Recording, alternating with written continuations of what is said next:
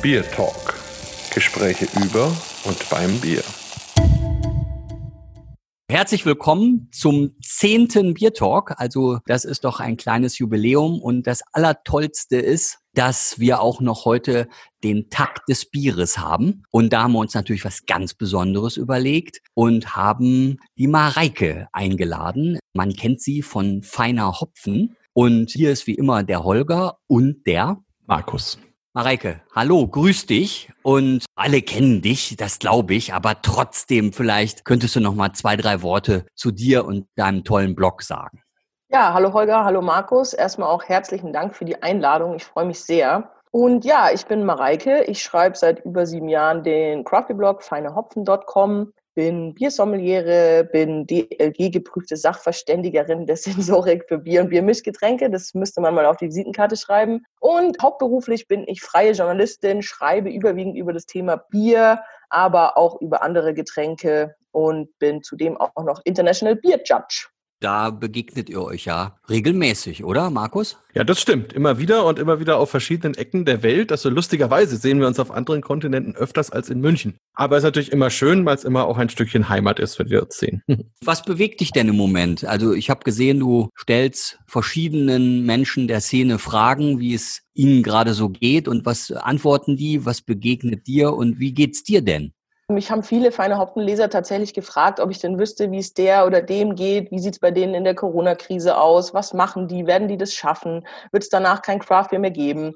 Und deswegen habe ich mir gedacht, okay, das wäre doch eigentlich ganz schön, den jungen Brauern eine kleine Plattform zu geben innerhalb so einer Interviewserie, um sie zu fragen, wie sieht es denn eigentlich aus, wie läuft das Geschäft, was haben sie für Ideen und was sie denken, wie es quasi nach Corona weitergeht. Anfangs liest man es schon sehr traurig, sage ich mal, weil vielen ja doch viel Umsatz wegbricht, weil die Fässer auf den Höfen stehen und nicht verkauft werden, die Gastronomie ist zu. Aber andererseits geht der Optimismus nicht verloren und das finde ich eigentlich sehr schön und es entsteht so ein neuer Zusammenhalt, was meines Erachtens ja auch anfangs dieser Craft Bewegung irgendwie auch der Grundgedanke war, so gemeinsam sind wir stark. Und ich finde, dass das jetzt gerade wieder so ein bisschen zurückkommt und das finde ich sehr schön. Was ist bei mir so los? Klar, mir brechen auch die Aufträge weg, alle Veranstaltungen sind abgesagt, die Awards, die Reisen, alles bricht weg. Man darf nicht verzweifeln, man darf den Kopf nicht in den Sand stecken. Also die Ideenschublade im Köpfchen, die wird gefüllt. Mal gucken, was sich daraus ergibt. Und meine Meinung ist auch, dass aus jeder Krise auch irgendwas Gutes entstehen kann.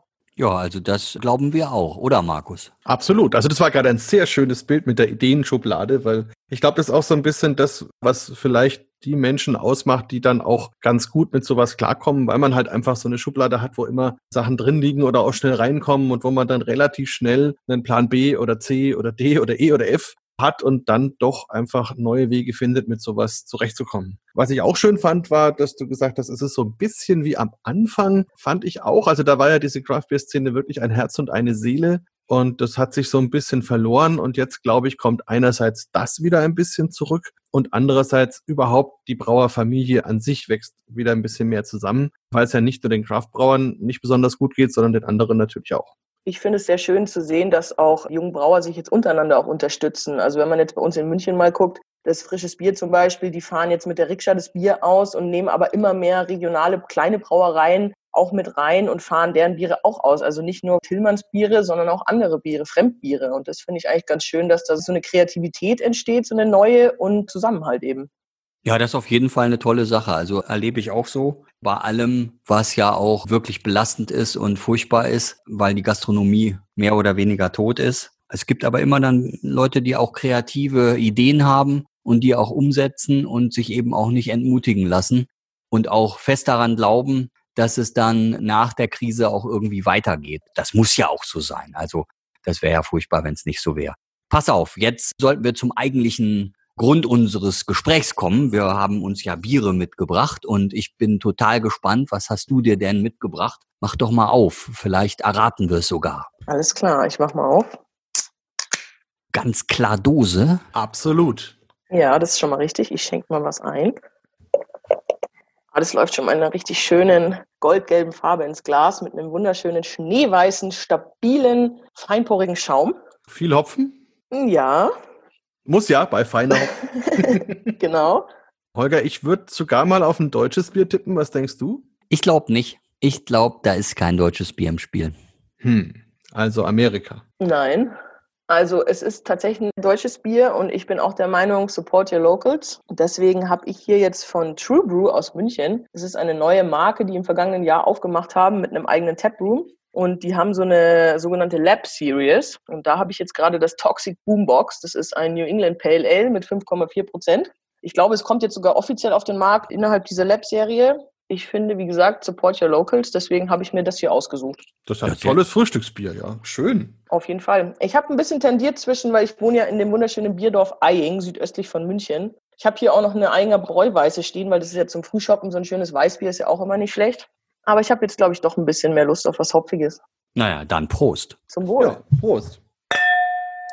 Was habt ihr denn im Glas? Noch nichts. Wir tasten uns Stück für Stück vor, aber äh, sag doch mal was zu dieser neuen Initiative da in München. Zu der Marke meinst du oder zu der Brauerei? Ja, zu beidem vielleicht. Trubo, wie gesagt, die haben im vergangenen Jahr im August ganz unscheinbar, also ich habe das gar nicht mitbekommen, viele aus München haben es nicht mitbekommen, dass ein neuer Taproom aufmacht. Ich habe das zufällig bei Instagram gesehen, in zwei Tagen irgendwie Eröffnung neuer Taproom in München. Dachte mir dann so, hä, was ist das denn? Kenne ich gar nicht. Habe dann so recherchiert, habe aber auch wirklich nichts gefunden und dachte mir, gut, dann gehe ich da mal hin zu der Eröffnung und es ist ein super Laden, ist total schick. Hinter der Theke haben die vier glänzende Kupferkessel eingebaut, wo sie auch frisch draus zapfen. Brauen aber irgendwo in Franken, sind also sogenannte Gypsy-Brauer. Das Schöne bei denen ist, dass die Biere alle sehr, sehr trinkbar sind. Also das ist nichts Extremes eigentlich, sondern es ist auch gut für Einsteiger.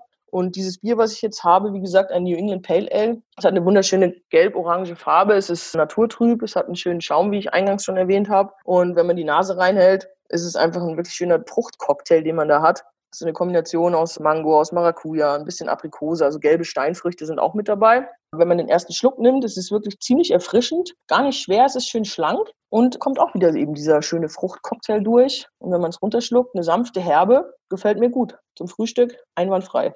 Ja, wir hatten jetzt schon öfters diese New England Pale Ales, die jetzt gerade so ein bisschen in Mode kommen, habe ich den Eindruck, weil man eben diese schöne Fruchtigkeit mit etwas weniger Bittere und auch weniger Alkohol hat. Wann hast du denn überhaupt diese ganze New England-Geschichte wahrgenommen und was sagst du denn dazu? Gefällt dir das? Boah, gute Frage. Ich weiß gar nicht, wann ich das wahrgenommen habe. Keine Ahnung. Jedenfalls, ja, es gefällt mir. Ich mag diese Aromaspiele von diesen New England oder auch Hazy IPAs, mag ich eigentlich sehr gerne. Allerdings finde ich es ein bisschen schade, dass das gerade jeder macht. Also ich trinke es gerne, ich mag das Aroma, aber ich finde es schade, dass es jeder macht und ich freue mich einfach, wenn ich mal wieder so ein richtig schönes West Coast IPA zum Beispiel im Glas habe, wo dann auch noch diese harzigen Noten mit im Spiel sind und so eine richtig schöne Herbe. Aber wie gesagt, Vielfalt macht's. Ich finde es toll, mir schmeckt es, aber ab und zu brauche ich auch mal wieder was anderes. Ich sag vielleicht auch noch was zu True Brew. Das ist ja drei Mühlenviertel. Genau.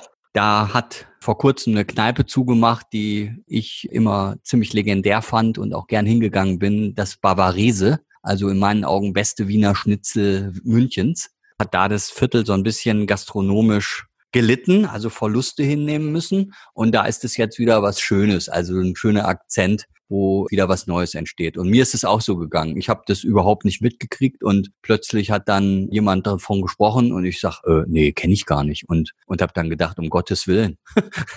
Aber ich freue mich. Also ich freue mich, dass dann halt doch Leute Mut haben, hier auch in der Stadt sich zu positionieren und du weißt ja, wie das ist, in guten Lagen gute Läden zu bekommen, ist schwer, es ist alles teuer und so. Es ist auch ein bisschen waghalsig sozusagen, ja. Und ich hoffe, dass das gut wird. Ich hoffe auch. Und weil du gerade gesagt hast, drei Mühlenviertel, das wird jetzt in München, glaube ich, so der neue Craft Beer Hotspot, weil eigentlich im Mai, ich weiß den aktuellen Stand jetzt nicht, aber wahrscheinlich wird es nichts im Mai, soll noch eine weitere Kneipe aufmachen. Also das frisches Bier ist ja auch dort im Dreimühlenviertel, Schlachthofviertel, das grenzt alles so ein bisschen aneinander. Ja. Und dann hat man quasi dort drei Kneipen, wo man dann eigentlich schönes Barhopping machen kann. Ja, wunderbar, ja. Das wäre zu begrüßen. Auf jeden Fall. Markus, was hast du denn dir überlegt? Was hast du vorbereitet? Ja, natürlich auch ein Bierchen. Und wir haben ja Tag des Bieres, Tag des Buches. Für mich ja quasi ein doppelter Feiertag und dann noch mit Mareike. Äh, großartig. Deswegen habe ich ein besonderes Bierchen. Ich sage gleich, es wird nicht leicht, aber ich mache es mal auf.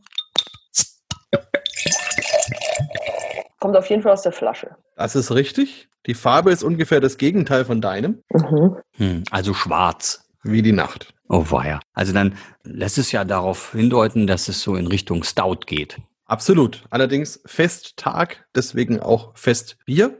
Hm. Also bei dir stelle ich mir auf jeden Fall irgendwie was Regionales vor. Ja, da bist du normalerweise richtig, aber ich glaube, ich muss es auflösen, weil das könnt ihr nie im Leben rausfinden. aber ich habe mir überlegt, gerade weil so ein schöner Tag ist und weil wir uns mit dir unterhalten und wir ja auch viel international unterwegs sind, habe ich mal in meinem Kühlschrank geschaut, was ich noch für ganz besondere Schmankerl habe. Und das ist jetzt ein Bier aus Chile, was ich letztes Jahr mitgebracht habe, als ich dort war beim Wettbewerb. Und wir haben da eine ganz kleine Brauerei besucht, die schon 2011 angefangen hat, was für Südamerika echt relativ bald ist. In Olmue, das ist in der Nähe von Valparaiso. Und die Brauerei heißt Granizo und das Bier ist ein Imperial Stout. Pechschwarz, sehr, sehr dunkler Schaum und aromatisch ganz, ganz spannend, weil dieses Imperial Stout in Pisco-Fässern gelagert worden ist. Uh. Und Pisco ist ja so eine Art Nationalschnaps äh, der Chilenen oder man könnte auch sagen eine Art Weinbrand auf jeden Fall. Und das gibt dem Ganzen dann natürlich richtig schöne, intensive, weinige Noten. Vielleicht noch einen Satz, es heißt Bomba Quattro. Quattro ist einfach nur die Nummer vier. Und Bomba kommt daher, dass es eine Zeitung gab, ähnlich wie bei uns die Bildzeitung. Und die haben, genauso wie bei uns die Bildzeitung, immer eine relativ leicht bekleidete Dame auf die erste Seite drauf. Und die hatte dann den Spitznamen die Bomba. Und als das dann, genauso wie bei uns übrigens, abgeschafft worden ist, hat dann der Brauer, weil er so ein Fan davon war, eine Bierserie erfunden, die dann eben Bomba hieß. Das ist jetzt die Nummer vier. Sehr, sehr spannend, voll aromatisch, 13 Prozent. Habe ich heute einen schönen Tag bestimmt.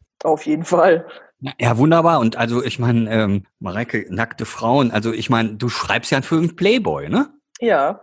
Ja, also das ist ja eine Kolumne, oder nicht? Naja, das ist die Rubrik Die Männerbar, die ich dort regelmäßig bespiele. Deswegen eingangs gesagt, leider ist nicht nur Bier, sondern es geht bei mir tatsächlich auch um Tequila, um Rum, um Whisky und um solche Themen. Und wie bist du dazu gekommen? Also, wenn der Playboy anruft, dann kriegt man erstmal einen Schreck, oder?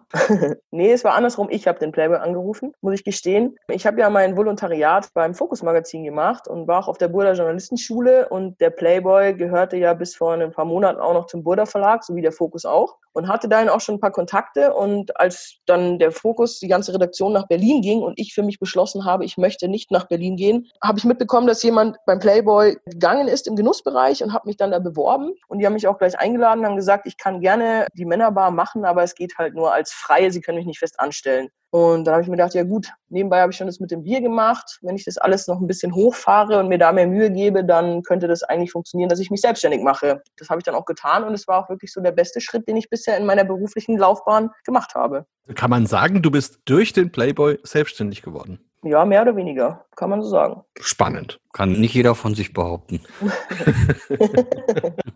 das stimmt. Ja, ich glaube, wir haben ja auch schon mal einen Artikel dann zusammen gemacht mit Edelbränden und so im Playboy. Im Grill-Special haben wir doch zusammen mal Bier und Grillgut kombiniert, glaube ich, oder? Stimmt, richtig, das war auch, konnte ich auch mal schreiben, konnte ich auch mal schreiben, ich war im Playboy. Nein, also sehr, sehr witzig, aber ich finde überhaupt toll, wenn man, also wir kennen uns ja schon wirklich relativ lange, ja. um, ähm, und wenn man so verfolgt, wie du es tatsächlich als eine der ganz, ganz wenigen geschafft hast, eine journalistische Karriere auf der Basis von Bier aufzubauen, die mittlerweile sich ja auch aufgefächert hat in viele verschiedene andere Bereiche jenseits des Journalismus, das finde ich echt ganz toll und ist für mich immer wieder so ein Beispiel, was ich nenne, weil mich die Leute ja immer fragen, jetzt bist du Biersommelier und was kann man denn da damit überhaupt machen und ist das was, womit man Geld verdienen kann und so. Ich finde das einfach ein gutes Beispiel, wie man sagt, okay, ich habe gewisse Grundkompetenzen, das verbinde ich dann mit dem Thema Bier und mache daraus dann eine eigene Berufswelt. Was ich auch total klasse finde, ist, du hast mir irgendwann mal erzählt, wie es zum Blog kam. Also, und das ist eine schöne Geschichte, die muss ich jetzt auch nochmal erzählen.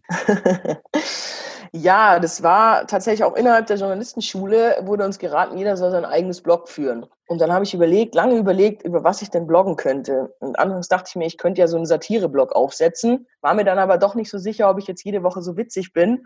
Und dann kam der Moment, dass ich eingeladen war auf eine Veranstaltung, eine amerikanische Veranstaltung, American Beer und American Beef. Und habe mir da mit Bier ehrlich gesagt überhaupt gar keine Gedanken gemacht, weil ja, ich komme zwar aus dem wunderschönen Bayern, da war Bier schon immer da, habe mir da aber nie Gedanken drüber gemacht, warum trinken die einen lieber Helles, die anderen lieber Weißbier und was ist da überhaupt der Unterschied. Und dann war ich auf dieser Veranstaltung und hatte dort ein amerikanisches Pale Ale im Glas, also das wusste ich zu dem Moment noch nicht, nicht großartig drüber nachgedacht und es war einfach ein wahnsinniger Wow-Effekt. Es war wirklich, als würde so die Welt im Moment stehen bleiben, weil ich so fasziniert davon war, von diesem Aromaspiel, weil es auch ganz anders war als das, was ich halt bisher kannte. Und so kam dann wieder der Gedanke, ah, ich habe doch damals ein cooles Bier getrunken, ich könnte doch einfach über Bier bloggen. Ja, und dann dachte ich mir, gut, ich gucke mal, was man im Internet so in dieser Richtung von dem Bier, was ich dort auf dieser amerikanischen Veranstaltung probiert habe, finden kann. Es gab nicht so viel vor ja, siebeneinhalb Jahren ungefähr. Aber alles, was möglich war, habe ich mir gekauft und dachte mir, gut, ich probiere das einfach mal und stelle das mal auf diesem Blog dann vor. Und so kam es dann. Und ich hatte aber trotzdem anfangs überhaupt noch gar keine Ahnung vom Thema Bier. Da muss ja deinem Professor total dankbar sein, oder?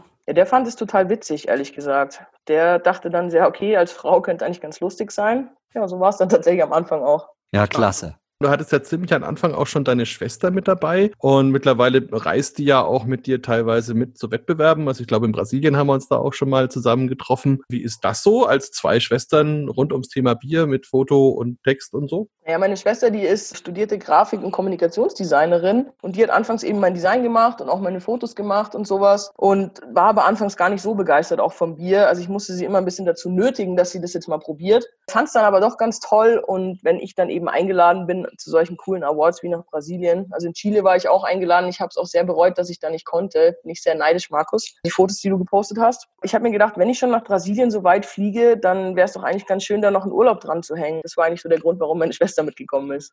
Naja, Wahnsinn. Also ich meine, ich weiß gar nicht, warum nimmt ihr euch nicht zusammen einen Flieger und sitzt immer zusammen und so. Also das kann man doch organisieren. Ich verstehe das gar nicht. Meinst du jetzt uns beide? Ja, wen sonst? Also, nur ja. Da müsste jemand den Pilotenschein machen. Dann wäre es, glaube ich, kein Problem. Ansonsten ist es ziemlich teuer. Ja, das stimmt. Aber Holger, du kannst ja einen Pilotenschein machen. Das wäre doch gar nicht schlecht. Oh, ich habe jetzt erstmal einen Busschein gemacht. Oder mehr, mehr den, den hatte ich ja schon, aber ein Busunternehmen, ein Verkehrsunternehmen gegründet und ich habe erstmal genug. Also ich habe ja sowieso das große losgezogen. Also es gibt bestimmte Branchen, die sind besonders von Corona betroffen. Also beispielsweise das Thema Gastronomie und äh, Events und Messen und Verkostungen. Und dann gibt's noch eine Branche, das ist das ganze Thema Tourismus, Reisen und Busfahren. Und ich bin halt immer dabei. Ja, also das war richtig schön oder ist richtig schön gerade. Also, und insofern, Pilotenschein wäre wahrscheinlich auch finanziell gerade gar nicht drin, weil den stelle ich mir teuer vor, hätte aber Bock drauf. Also das muss ich schon sagen. Also, ich glaube, es wäre auf ähm, jeden Fall sehr spaßig, wenn wir drei zusammen in so einem kleinen Flieger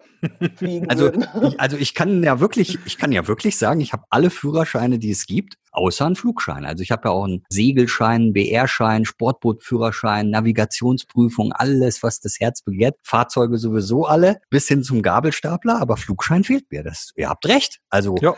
Ähm, ja, also danke. Wir würden dir sogar ein Oldtimer-Flugzeug besorgen. Äh, also wunderbar. Also das ist doch ein Anlass, noch einmal erneut anzustoßen, oder? Auf jeden jo. Fall. Also ich mache das auch mal auf. Das klang nach einem Plopverschluss. Ja, da haben wir dann alle vereint. Eine Dose, eine Flasche und ein Bügel. Stimmt. Genau, genau. Und also ich habe mir natürlich auch Gedanken gemacht, Tag des Bieres. Was passt da? Ja, ich bin gespannt. Also ihr könnt mal loslegen. Also warum soll ich jetzt schon Tipps geben? Hm, was ist denn normalerweise in einer Bügelflasche? Auf das jeden Fall was Traditionelles. Genau, Kellerbiere, Weißbiere. Hm. Landbier vielleicht. Also ich sag mal was. Ich habe einfach gedacht, beim Tag des Bieres musst du einen Bierstil wählen, dem es einfach nicht mehr gut geht und der trotzdem in den Fokus gerückt gehört. Ein Export. Ja, eigentlich noch schlimmer als ein Export. Also ein ja. Altbier? Sehr gut, Markus. Ich wollte gerade sagen, so nach dem Motto, das ist mal wieder typisch, wenn man mit so Bayern-Typen telefoniert. Die kommen natürlich auf sowas nicht. Aber Markus, du bist einfach großartig. Ein Schuhmacher alt. Also du bist ganz nah dran ganz nah dran. Geografisch? Ganz genau. Ach so, okay, ja, stimmt. stimmt. Die waren mir jetzt so geläufig, dass ich gedacht habe, die sind es nicht, aber stimmt. Ürige Nein. ist natürlich, ja. Genau, also das ist für mich eines der absoluten traditionellen Altbierbrauereien in der Düsseldorfer Altstadt. Hat eine schöne bittere, du weißt ja, ich liebe bittere Biere. Also eine gewisse Bittereinheit darf da schon drin sein. Und wenn ich in Düsseldorf bin, was leider viel zu selten vorkommt, versuche ich auch einfach in die Brauereigaststätte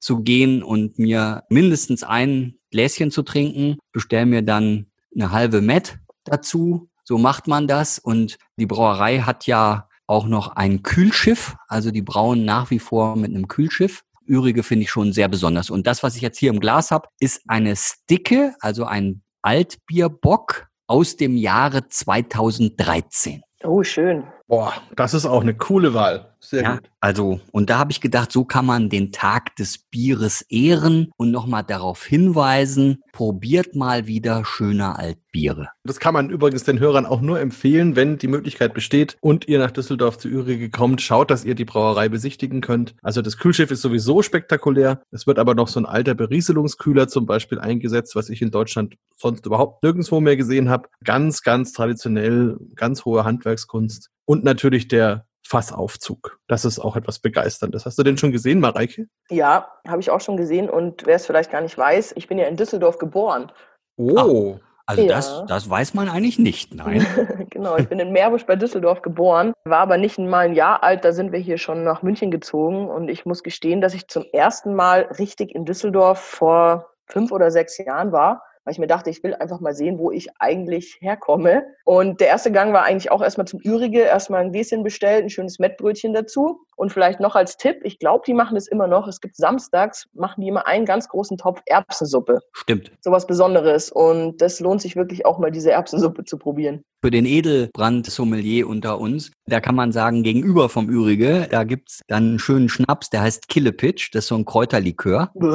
Äh, den auch sehr gerne bitte dazu. Also, da kriege ich kleine Gänsehaut. Ich kann mich erinnern, dass ich mit einem mir bekannten Biersommelier mal einen Abend in nahezu allen Düsseldorfer Brauereien war und danach hatten wir dann das Verlangen oder er hatte das Verlangen nach diesem Killepitch und wir haben lange gesucht, aber am Ende einen gefunden. Ja, stimmt. Also die Altstadt, die hat da vieles zu bieten. Füchschen hat ein ganz tolles alkoholfreies Altbier. Dann natürlich auch Schumacher, aber auch die, sag ich mal, Dinge, die, wo man jetzt vielleicht gar nicht dran denkt. Also beispielsweise Frankenheim Alt äh, finde ich auch klasse, weil Frankenheim Alt hat so eine sehr ausgeprägte Röstmalzaromatik, ja, die auch verloren gegangen ist. Also viele Altbiere sind dann auch in meinen Augen zu gefällig geworden. Und wenn man mal so ein Altbier mit Charakter möchte, kann man auch gut und gerne mal ein Frankenheim trinken und so. Also es gibt viele Brauereien, die immer noch diesem Bierstil auch treu geblieben sind, aber insgesamt natürlich ganz kleiner Markt. Die Absatzzahlen gehen immer weiter zurück. Natürlich, Ürige wird da überleben und auch weiterhin existieren,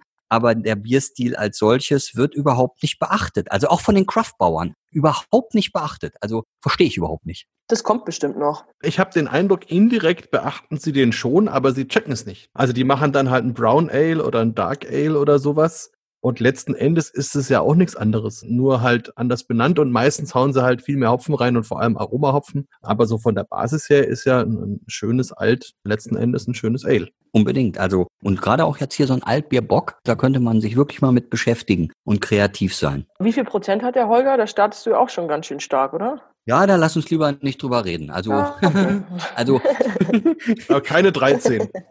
Nein, keine 13. Früher gab es das gar nicht in Deutschland. Das war ein reines Exportbier. Also das ist wirklich vorwiegend in die USA exportiert worden. Ich habe das lange gar nicht gekannt. Und dann bin ich dann irgendwann damit konfrontiert worden. Ich glaube sogar vom Wolfgang Stempfel. Der hat mir die erste Flasche geschenkt und hat gesagt, hier, trinkt es mal. Und das fand ich sofort absolut super, ja. Und auch die Farbe, also dieses ganz dunkle Kupfer und dann eben diese Karamell- und Röstmalzaromen und so und dann eben auch die sechs Prozent. Aber so schlimm ist ja auch nicht. Ja, es könnte ja auch ein Doppelstickes sein, ne? Da sind wir dann bei sieben oder acht Prozent. Außerdem vielleicht das auch noch erwähnt, es gibt ja immerhin einen, der damit experimentiert und zwar macht es, soweit ich weiß, der Oliver Wesselow, der ja gemeinsam mit Ürige einen Doldenhopfen alt oder Sticke macht. Und das gibt's einmal im Jahr. Also finde ich auch ganz spannend. Kriegt man nur selten, aber sehr fein. Lohnt sich auf jeden Fall, das mal zu probieren. Ja, absolut. Also finde ich auch. Und das kommt eben daher, dass eben der erste Braumeister und der Olli Wesselow sich vom Studium her kennen.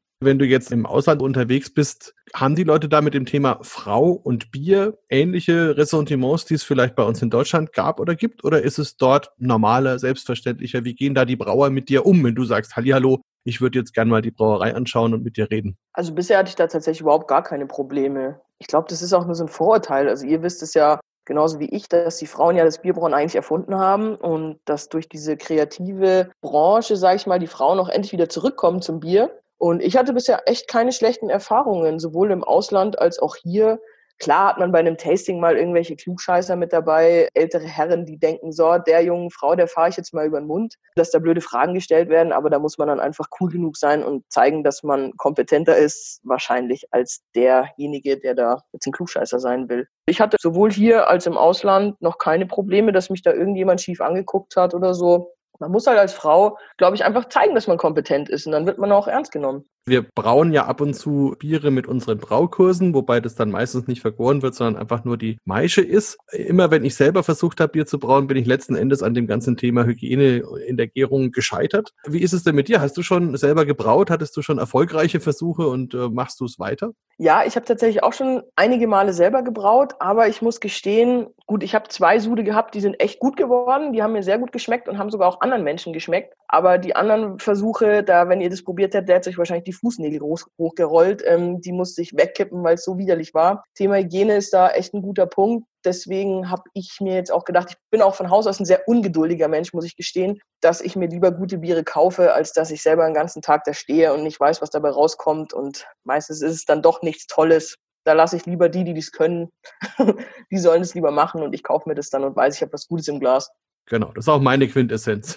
Wie ist bei dir, Holger? Ich brauche ja seitdem ich 16 Jahre alt bin und ab und zu ist es auch schon gelungen. Ich habe jetzt schon lange nicht mehr wirklich im Keller was gemacht, sondern bin dann immer nur irgendwie dabei.